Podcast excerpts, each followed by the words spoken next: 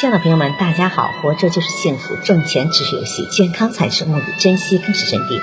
欢迎收听水晶姐姐讲故事。今天的故事的名字叫《吵闹的青蛙》。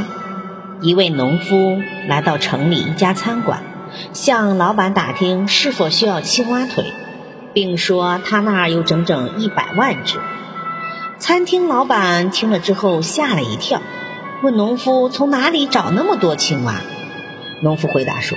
是这么回事，我家附近有个池塘，里面有上百万只青蛙，一到晚上它们就开始叫，我都快被它们逼疯了。于是农夫和餐馆签订了一项协议，在接下来的几个星期向餐馆供应青蛙，每次五百只。很快，第一次交易时间到了，农夫来到餐馆，可是他的手里只拎了两只青蛙。老板很奇怪，问道：“这是怎么回事？其他的青蛙在哪里？”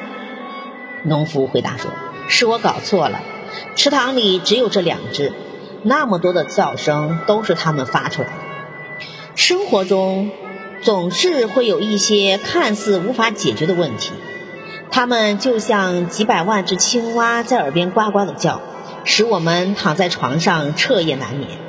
这个故事告诉我们。